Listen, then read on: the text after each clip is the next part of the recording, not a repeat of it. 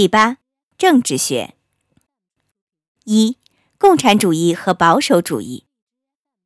从十分贵族气派的一种伦理学，就自然而然地产生一种贵族气派浓重的政治哲学。我们不该指望皇帝的老师和公主的丈夫会对一般老百姓，或者甚至于对商业中产阶级，会有什么过分的倾慕之心。财富所在，即是我们哲学之所终。但是进一步说，由于雅典的民主政治产生了混乱和灾难。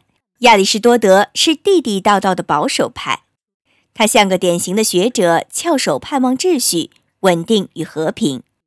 他觉得那时候不能大唱政治幻想曲，激进主义是稳定的奢侈品。只有事物在我们手下稳妥而万无一失时，我们才敢去改变事物。亚里士多德说：“一般来说，轻率改动律法的习惯做法是一种祸害。”如果改变的利益小，那么不如英明的姑且容忍律法本身或统治者身上的某些缺陷，因为改变后公民所得将少于他由于养成不守法的习惯之所失。法律要让人遵守，从而维护政治稳定，其力量在极大程度上靠的是社会风气。轻易地将旧法过渡到新法，是削弱任何性质的法律内在本质的一种手段。但愿我们不要无视时代的经验。诚然，如果这些事物在过去无数的岁月中真的是优越的话，就不会迄今仍不为人所知。这些事物当然主要是指柏拉图的共产主义共和国。亚里士多德反对柏拉图关于共相的实在论，关于政府的理想主义。他在那位大师所描绘的图画上发现了许多黑点。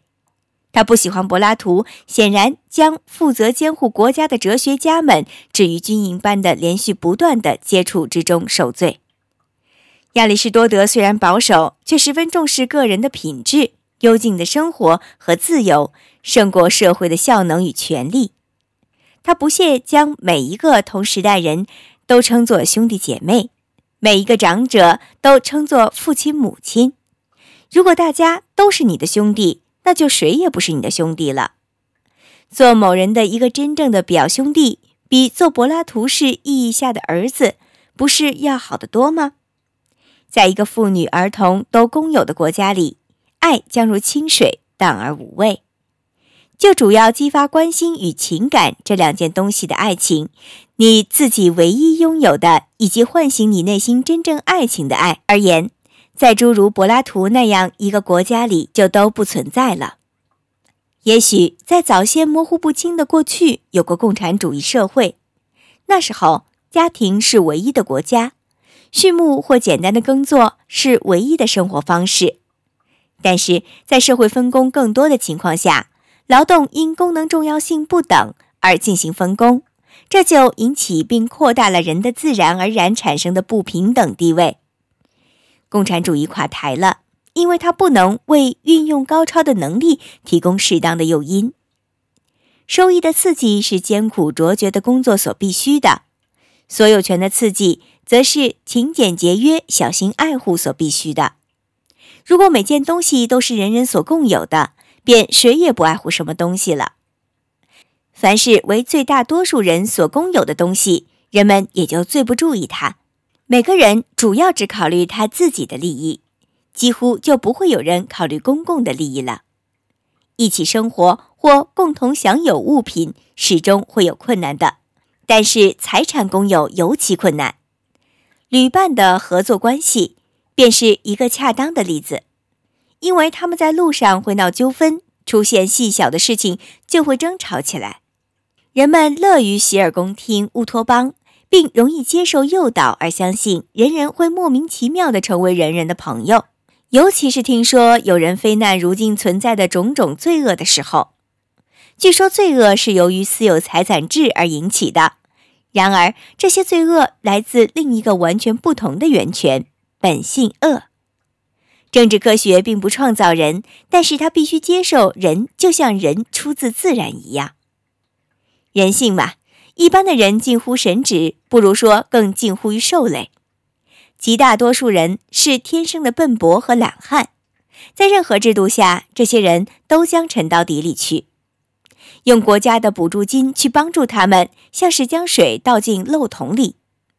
这些人在政治上必定受统治，在工业中受指挥，有可能便征求他们的同意，必要时也就无需征求他们的意见。从他们咕咕落地的时候起，有的人命中注定是当下属的，别人则是统帅指挥的。运用思想能有预见的人，天生就是要当君王主人的；只能凭体力干活的人，天生就是奴隶。奴隶至于主人，犹如身躯置于心灵。正如身躯应该服从心灵，一切低下的人，莫如受主人统治为好。奴隶是有生命的工具，工具是没有生命的奴隶。于是，我们铁石心肠的哲学家在朦胧中预见工业革命给我们开拓的种种可能性，一时间满怀希望地写道：“要是各个工具都能完成其工作。”服从或遇见别的工具的意愿，要是梭子会织布，波子会弹琴，无需手来引导，那么大师傅便不需要助手了，主人也无需努力了。这种哲学典型的说明希腊人轻视体力劳动，这种工作当年在雅典还不曾变得现在这样复杂。如今，许多手工行业中所需要的智慧，常常比中产阶级下层进行操作所需要的智慧要大得多。甚至一个大学教授也可以把一个汽车技工看成简直是个神。那时候，体力劳动仅仅用体力而已。亚里士多德瞧不起他，从哲学的高度来看，他是属于没有头脑的人干的，只配奴隶干。况且，仅仅是为了让人适应奴隶制。他相信体力劳动使心灵笨拙退化，使人无暇也无力追求政治智慧。在亚里士多德看来，那是言之成理的必然推理。只有那些在一定程度闲暇的人，才应该在政府中享有发言权。最好的国家形式将不承认技工有公民权。在底比斯有这样一条法律。不是在十年前就从行业中退下来的人不准任职，甚至商人和金融家也被亚里士多德归入奴隶的行业。零售转卖不合情理，是一种尔虞我诈的方式。交易中最令人深恶痛绝的一种是放高利贷，他从金钱自身而不是从其自然的使用中获取收益。金钱原本应该当做交易的工具，而不应该是生利之母。高利贷指的是由钱生出钱来，是一切获利方式中最不合情理的。钱不该生钱，所以研究金融理论为哲学所不屑，而从事金融业或赚钱买卖也为自由人所不屑。二、婚姻和教育。妇女之于男子，犹如奴隶之于主人；体力劳动之于脑力劳动者，野蛮人之于希腊人。妇女是未完成的男子，在发展的阶梯上尚处于较低阶段。男性天生优越，女性天生卑劣。一方统治，另一方被统治，这一原则还必然推广到全人类。妇女意志薄弱，所以不能具备独立的性格和地位。他最优越的环境是安宁的家庭生活，其中他对外的联系虽全由男子掌管，家务却由他大权独揽。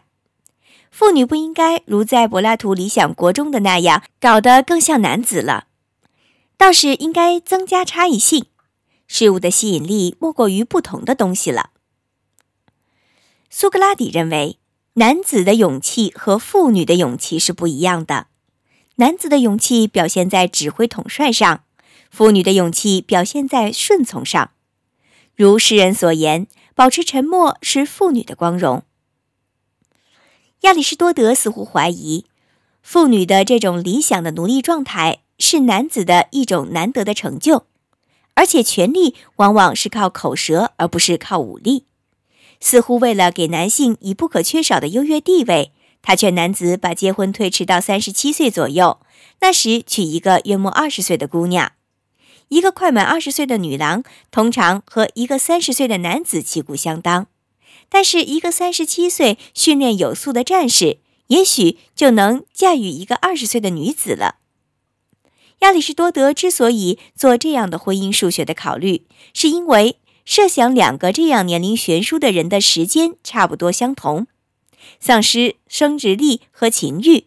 如果男的仍能生孩子，而女的却不能生养了。或者情况颠倒过来，就会发生吵闹争执。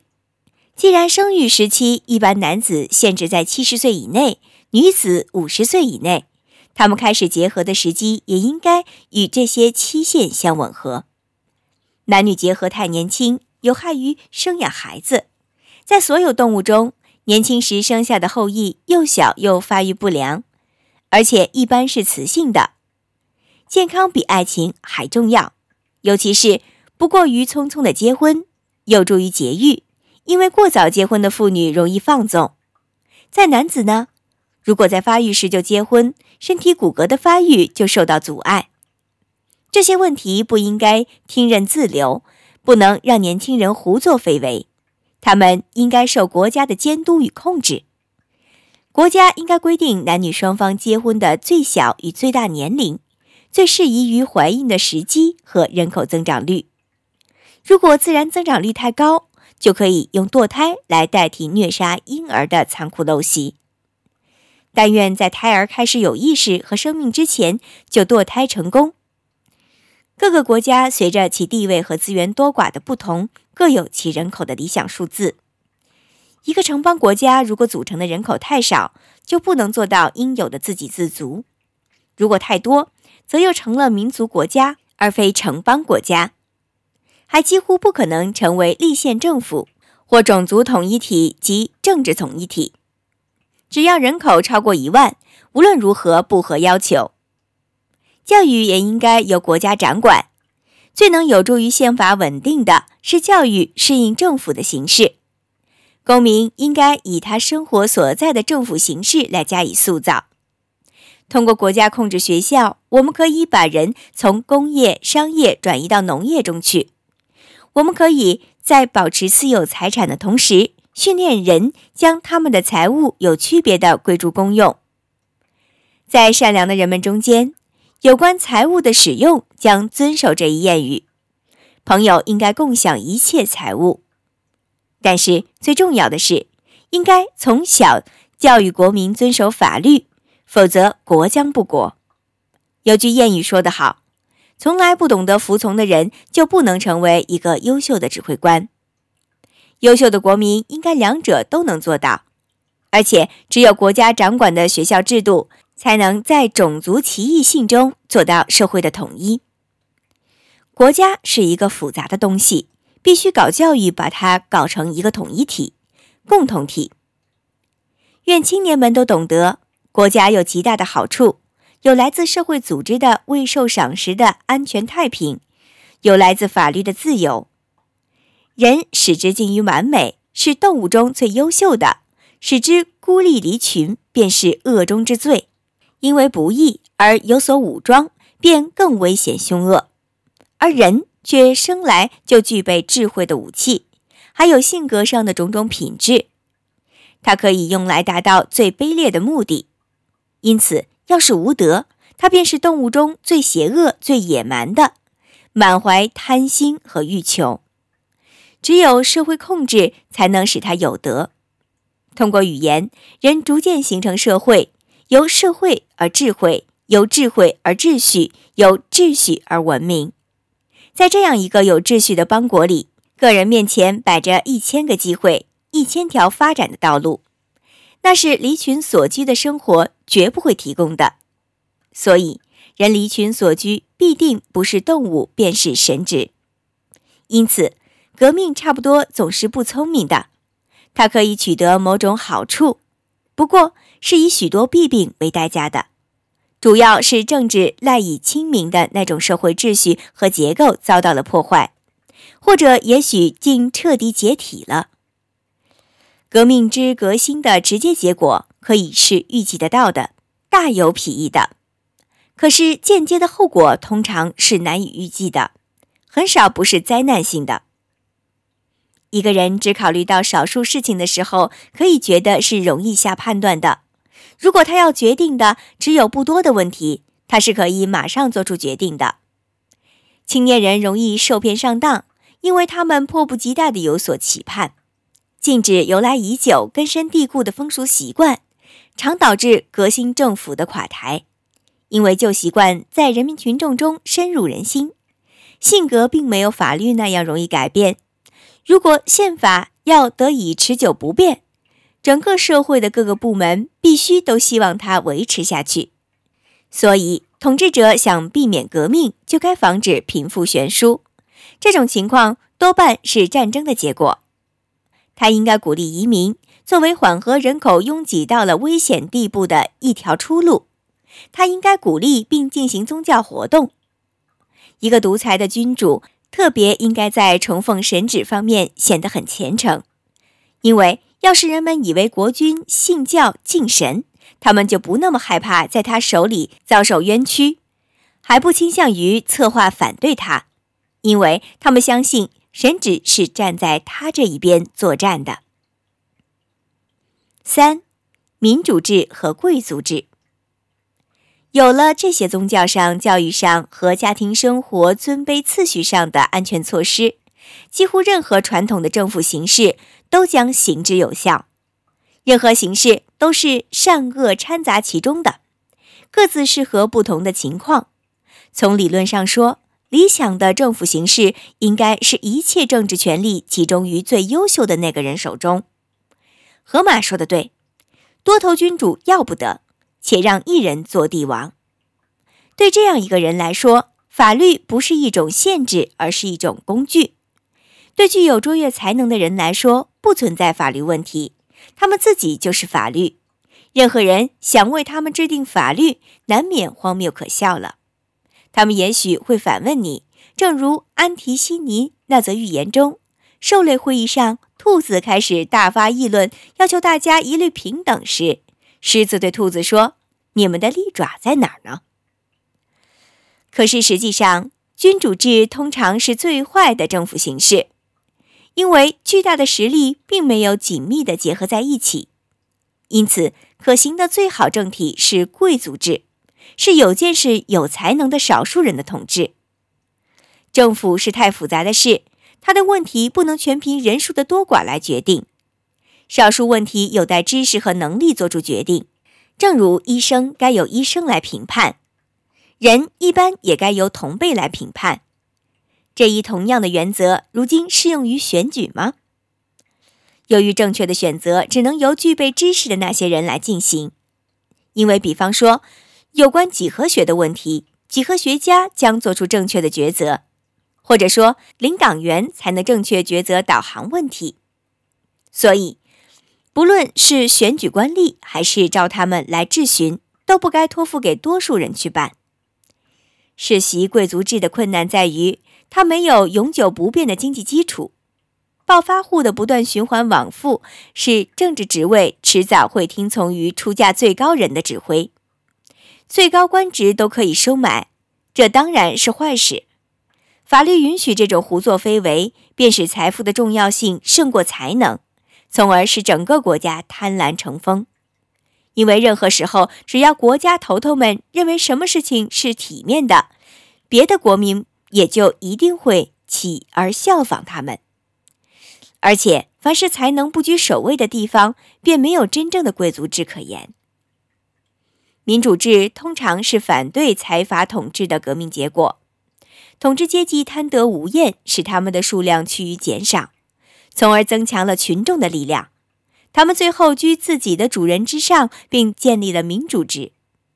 这种穷人的统治也有某些好处。人民虽然从个体来说，他们作为评判员是次于那些有专门知识的人，但是从集体来说，却也一样良好。再说，对这些艺术家的作品进行最好的评判，不仅仅是由艺术家自己做出的。还是由不掌握这门艺术的那些人做出的。比方说，一所房子的使用者或房主将是比建造者更好的评判者。客人对筵席也是比厨师更好的评判者。人数多比人数少更容易把事情弄糟。他们就像大量的水比一丁点儿的水更不容易弄脏一样。个人容易忍不住要冒火，或陷入别的激愤情绪，于是他的判断必然会失真走样。但是很难设想一大群人会同时陷入激情而判断错误。可是民主制总的看来不如贵族制，因为它建立在虚假的想当然的平等观念上。它是由这样的观念产生出来的，以为那些人在某一方面平等了。在各个方面也就都平等了，因为人享有了平等的自由，他们就要求享有绝对的自由。结果是才能因众寡不敌而受到压抑牺牲，而人数是受阴谋诡计操纵的。因为人民那么容易受哄骗，他们的看法那么反复无常，所以投票权应该只限于有聪明才智的人。我们需要的是贵族制与民族制的结合。立宪政府提供了这种可喜的结合，它并不是可以想象得到的最好的政府，那应该是教育贵族制。然而，是可能实现的最好的城邦国家形式了。我们必须问一问：什么是大多数城邦国家最好的宪法？什么是大多数人最好的生活？不制定一般人所达不到的高标准，不进行为天性和环境所特别偏爱的教育，也不追求只是可望不可及的纯理想的城邦国家，却是心向往之这样一种生活为大多数人所能共享，实现这样一种政府形式为一般城邦国家所能做到的。必须一开始就认定这样一个普遍适用的原则。即城邦中希望不断实行这种政府的人数比不希望实行的人占优势。力量不仅仅在于人数，不仅仅在于财产，也不仅仅在于军事或政治才能，而在于这些因素的配合一致。所以必须照顾到自由、财产、文化和高贵的出身，不仅仅只是数量上的优势而已。如今我们在哪里才能找到这样一个经济上的多数来支持我们的立宪政府呢？也许最好还是求之于中间阶级。在这个问题上，我们又需要中庸之道。正如立宪政府是介于民主制和贵族制之间的中庸一般，只要通向每一个职位的路对人人都是公开的，我们的城邦国家就将是充分民主的，而且。除了有阅历并已完全具备条件的那些人之外，通过职位本身的路途仍是关闭的。那么，我们的城邦国家也就是充分贵族制了。不论我们从什么角度研究我们长治久安的政治问题，我们千篇一律地得出同样的结论：追求什么目标该由公众决定，但是只应该由专家来选择手段加以运用。选择权应以民主的方式予以推广，而职位则应该严格留给经过筛选的、具备条件的最好的人充任。